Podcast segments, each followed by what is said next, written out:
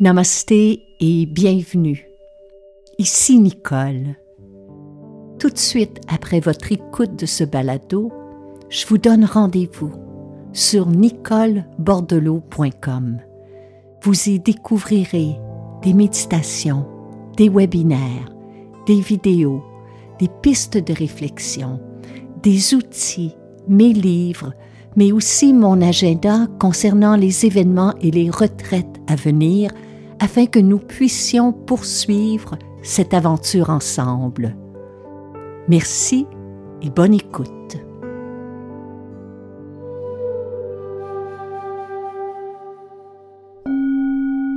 Heureuse de vous retrouver.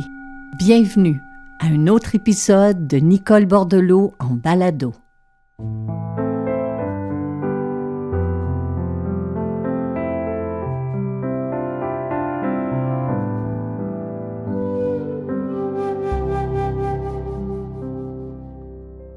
Vous remercie de votre fidélité, de votre présence. Et si vous êtes un habitué de cette série balado, ben vous savez déjà que j'aime les histoires et que certaines, j'ai tendance à me les répéter et à les répéter à d'autres aussi parce que je trouve qu'elles contiennent une source d'enseignement qui est profonde et qu'à force de les méditer, à force de les partager, eh bien petit à petit, elles nous révèlent des vérités qui nous ont peut-être échappé. Alors en voici une qui se déroule dans une région éloignée du Japon, où un jeune moine se plaignait continuellement à son maître de toute chose et son contraire. Un jour, il considérait qu'il faisait trop froid. Le lendemain, qu'il faisait trop chaud. Un moment, la nourriture qu'on lui servait était fade. Le moment d'après, il la jugeait trop épicée. Un soir, son matelas était trop mou. Le soir suivant, il lui paraissait trop dur. Un matin, alors qu'il était à table, le vieux moine demanda au jeune homme de dissoudre une poignée de sel dans son verre d'eau et de le boire. Quel goût cela a-t-il? demanda le maître. C'est amer, répondit le disciple en crachant l'eau salée. Le vieux moine sourit et demanda ensuite au jeune moine de prendre la même quantité de sel dans sa main et de le suivre jusqu'au lac. Tous deux s'y rendirent en silence. Une fois sur la rive, le maître fit signe à son disciple de jeter la poignée de sel dans le lac. Maintenant, bois l'eau du lac.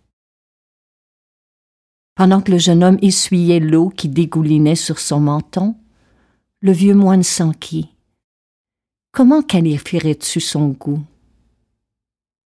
Cette eau est douce, fit remarquer le disciple. Goûtes-tu le sel? demanda le maître. Mais pas du tout, répondit le jeune homme avec étonnement. Bien voilà.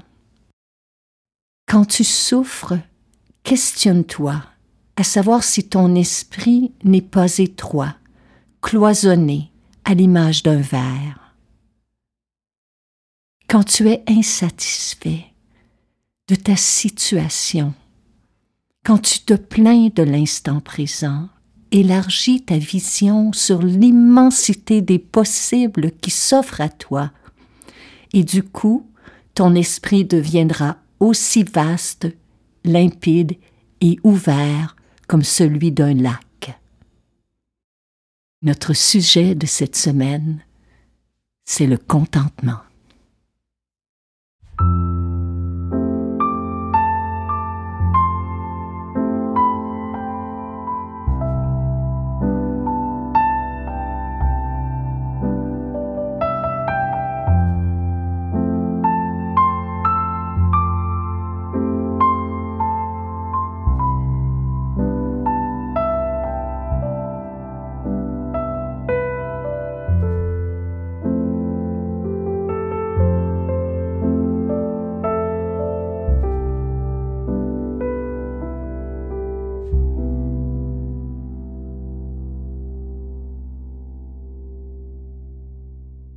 Le contentement, c'est l'antidote à l'insatisfaction. Et dans nos sociétés modernes, dans notre monde contemporain, on nous enseigne que si nous sommes insatisfaits de notre vie, nous pouvons toujours changer les circonstances extérieures. Nous pouvons déménager d'appartement, de quartier, nous pouvons changer d'emploi, nous pouvons changer de relation amoureuse. Si bien que jour après jour, nous sommes continuellement bombardés par des tonnes d'images, des tonnes de désirs qui encouragent non seulement l'accumulation de beaux objets, de vêtements griffés, d'expériences de divertissement de toutes sortes. Il n'y a rien de mal en soi, mais il ne se passe pas une journée sans qu'on veuille nous vendre des produits qui, au final, nous rendent constamment insatisfaits. L'insatisfaction chronique, nous en sommes tous plus ou moins atteints. On acquiert une chose et peu de temps après, on veut autre chose. C'est une instabilité constante dans notre mental. C'est l'avidité très souvent de notre ego qui, pour lui, le bonheur est toujours ailleurs, dans un autre moment, dans autre chose. L'insatisfaction crée une attitude mentale, une rigidité qui très souvent nous empêche de profiter de la vie que nous avons présentement, qui n'est peut-être pas celle qu'on a espérée, celle dont on a rêvé, celle que l'on voit défiler comme une vie idéalisée sur les réseaux sociaux, mais c'est la seule que l'on a présentement. Pour parler d'insatisfaction, le terme en bouddhisme est dukkha. De manière très large, dukkha parle des inconforts, des irritants, des ennuis, des difficultés, des frustrations dans notre quotidien qui inévitablement nous mènent vers une sorte de douleur, d'inconfort ou de souffrance. Quand nous sommes insatisfaits, nous avons tendance à envier les autres. Et c'est précisément ce dont je parlais avec une amie récemment qui me disait que lorsqu'elle navigue trop longtemps sur les réseaux sociaux, elle en ressort très souvent avec une sensation d'envie. L'expérience d'envier est différente de celle de jalouser l'autre. La jalousie tire sa force de la peur que quelqu'un nous prenne quelqu'un ou nous vole quelque chose. L'envie vise à vouloir posséder ce que l'autre possède déjà ou ce que nous n'avons pas alors que la jalousie très souvent tient en un triangle, moi, cette chose que j'aime, cette personne que j'aime, et la personne dont je suis jalouse parce que j'ai peur qu'elle me vole, mon conjoint, euh, quelque chose que je possède déjà, eh bien l'envie, c'est de vouloir posséder ce que l'autre possède déjà. Certains diront que Finalement, l'envie, contrairement à la jalousie, ne fait de tort à personne. Mais c'est oublier qu'en première instance, lorsqu'on envie l'autre, c'est à soi que l'on fait mal, parce que nous devenons insatisfaits de ce que nous possédons déjà, de ce que nous avons déjà accompli, de ce que nous avons déjà acquis. Mon ami me disait, quand je navigue sur les réseaux sociaux, je ressens parfois un sentiment de supériorité ou d'arrogance face à certaines personnes, tandis que face à d'autres, je ressens une impression d'insuffisance ou d'insécurité. Mais c'est la phrase qui suit qui m'a frappée, parce qu'elle a conclu en disant que je m'évalue positivement ou négativement, je suis foutu, car du moment que je me compare, je suis à côté de la plaque. Mais qui d'entre nous n'a pas déjà vécu cette expérience sur les réseaux sociaux? Qui n'a pas ressenti une pointe d'envie lui serrer la gorge devant une personne d'une grande beauté, d'une vive intelligence ou d'un fort charisme? Mais qui n'a pas ressenti un petit pincement au cœur en croisant un ex-conjoint avec sa nouvelle conquête, en apprenant qu'un collègue a obtenu le poste dont on rêvait ou qu'un ami nous délaisse pour passer plus de temps avec quelqu'un d'autre? Dans notre vie de tous les jours. D'être continuellement persuadé que quelque chose nous manque, que quelque chose cloche en nous. C'est inévitable si à chaque jour je suis à me plaindre de ma vie, un peu à l'image du moine, que je suis à observer passivement la vie des autres dont j'envie la popularité, la beauté, la forme physique, la richesse, la jeunesse, le style de vie, à l'évidence, mon quotidien va me sembler terne et pauvre. Le célèbre poète et écrivain Rena Maria Rilke, dans son ouvrage tout aussi célèbre intitulé Lettres un jeune poète, dit ceci. Si votre quotidien vous paraît pauvre, ne l'accusez pas. Accusez-vous vous-même de ne pas être assez poète pour appeler à vous ses richesses. Si votre quotidien vous paraît pauvre, ne l'accusez pas. Accusez-vous vous-même de ne pas être assez poète pour appeler à vous ces richesses. Et moi j'y comprends que lorsqu'on ajoute une touche de créativité, une touche de curiosité, de l'ouverture, de la spontanéité, de la joie, de la gratitude, eh bien notre vie en retour nous comble de ses richesses. Et on en recueille non seulement un sentiment de contentement, mais aussi d'émerveillement.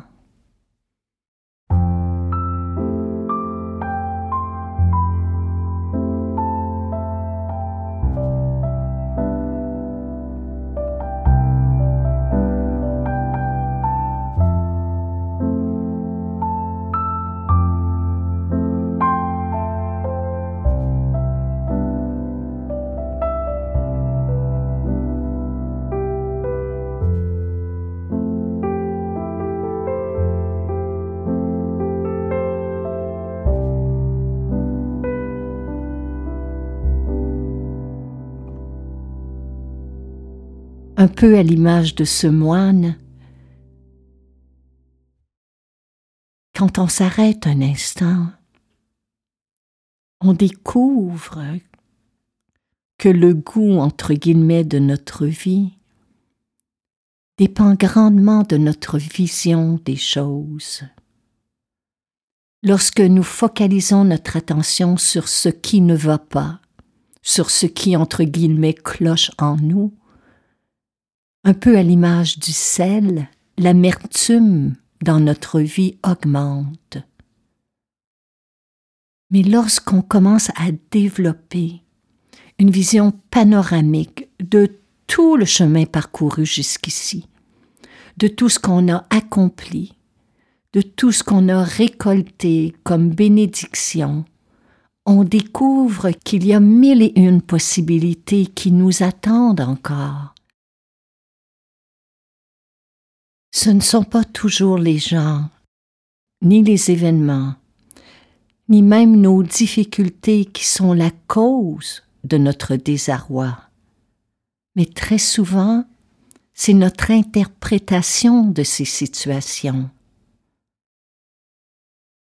Il faut savoir que l'envie est un sentiment qui est naturel et universel et qui touche tout le monde sans exception.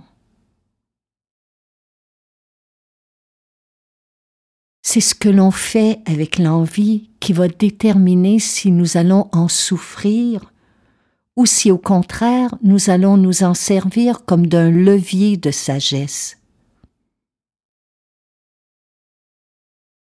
Plutôt que de se concentrer sur les faits, les objets que l'on envie, que l'on désire, les apparences extérieures, il faut se recentrer en soi-même et approfondir nos réflexions. C'est ce qu'a fait le maître envers le jeune moine.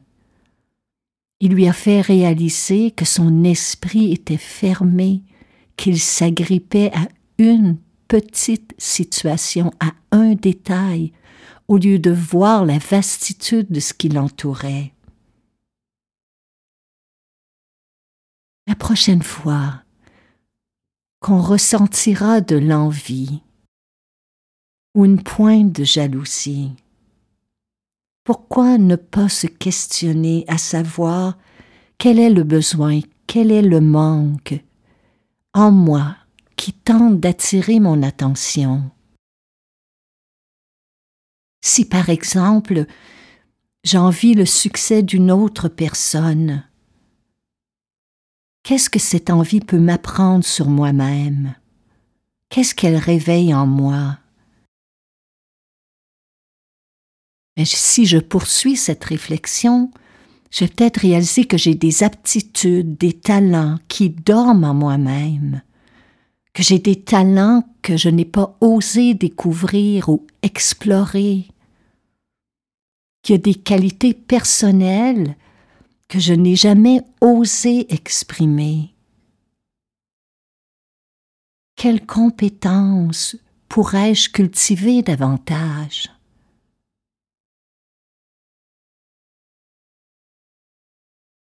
La sagesse, c'est apprendre à se connaître pour mieux se comprendre. C'est s'observer avec bienveillance.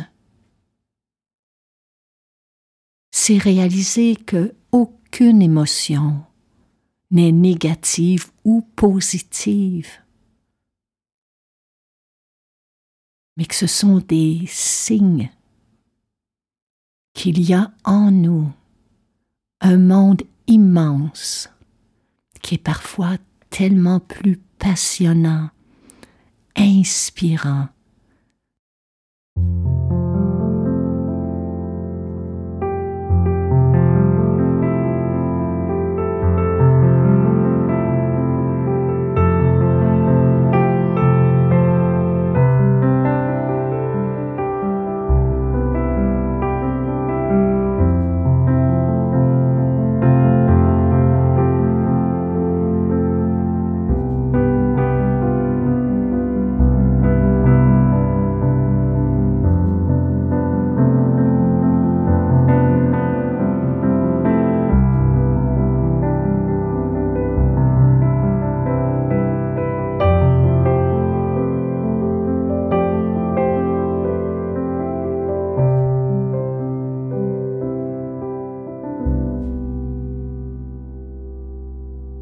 mes chers amis, pour clore,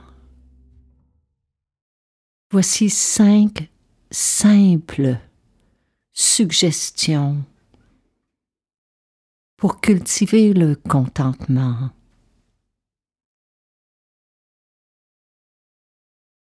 La première, prenez un instant pour contempler tout le chemin que vous avez parcouru jusqu'ici.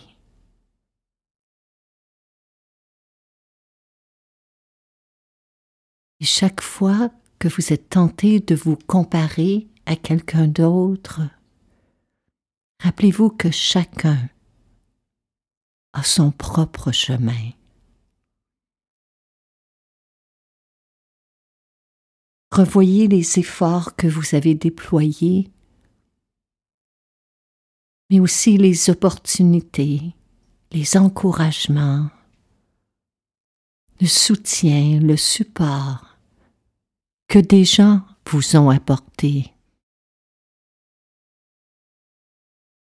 Appréciez sincèrement qui vous êtes en cet instant même. Appréciez ce que vous faites. C'est un point très important dans le contentement.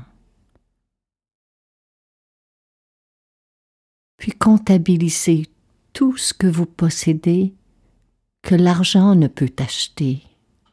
Ce sont là les véritables richesses.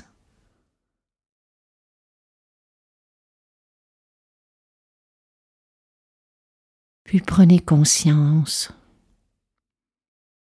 qu'en cet instant, vous avez tout ce dont vous avez besoin.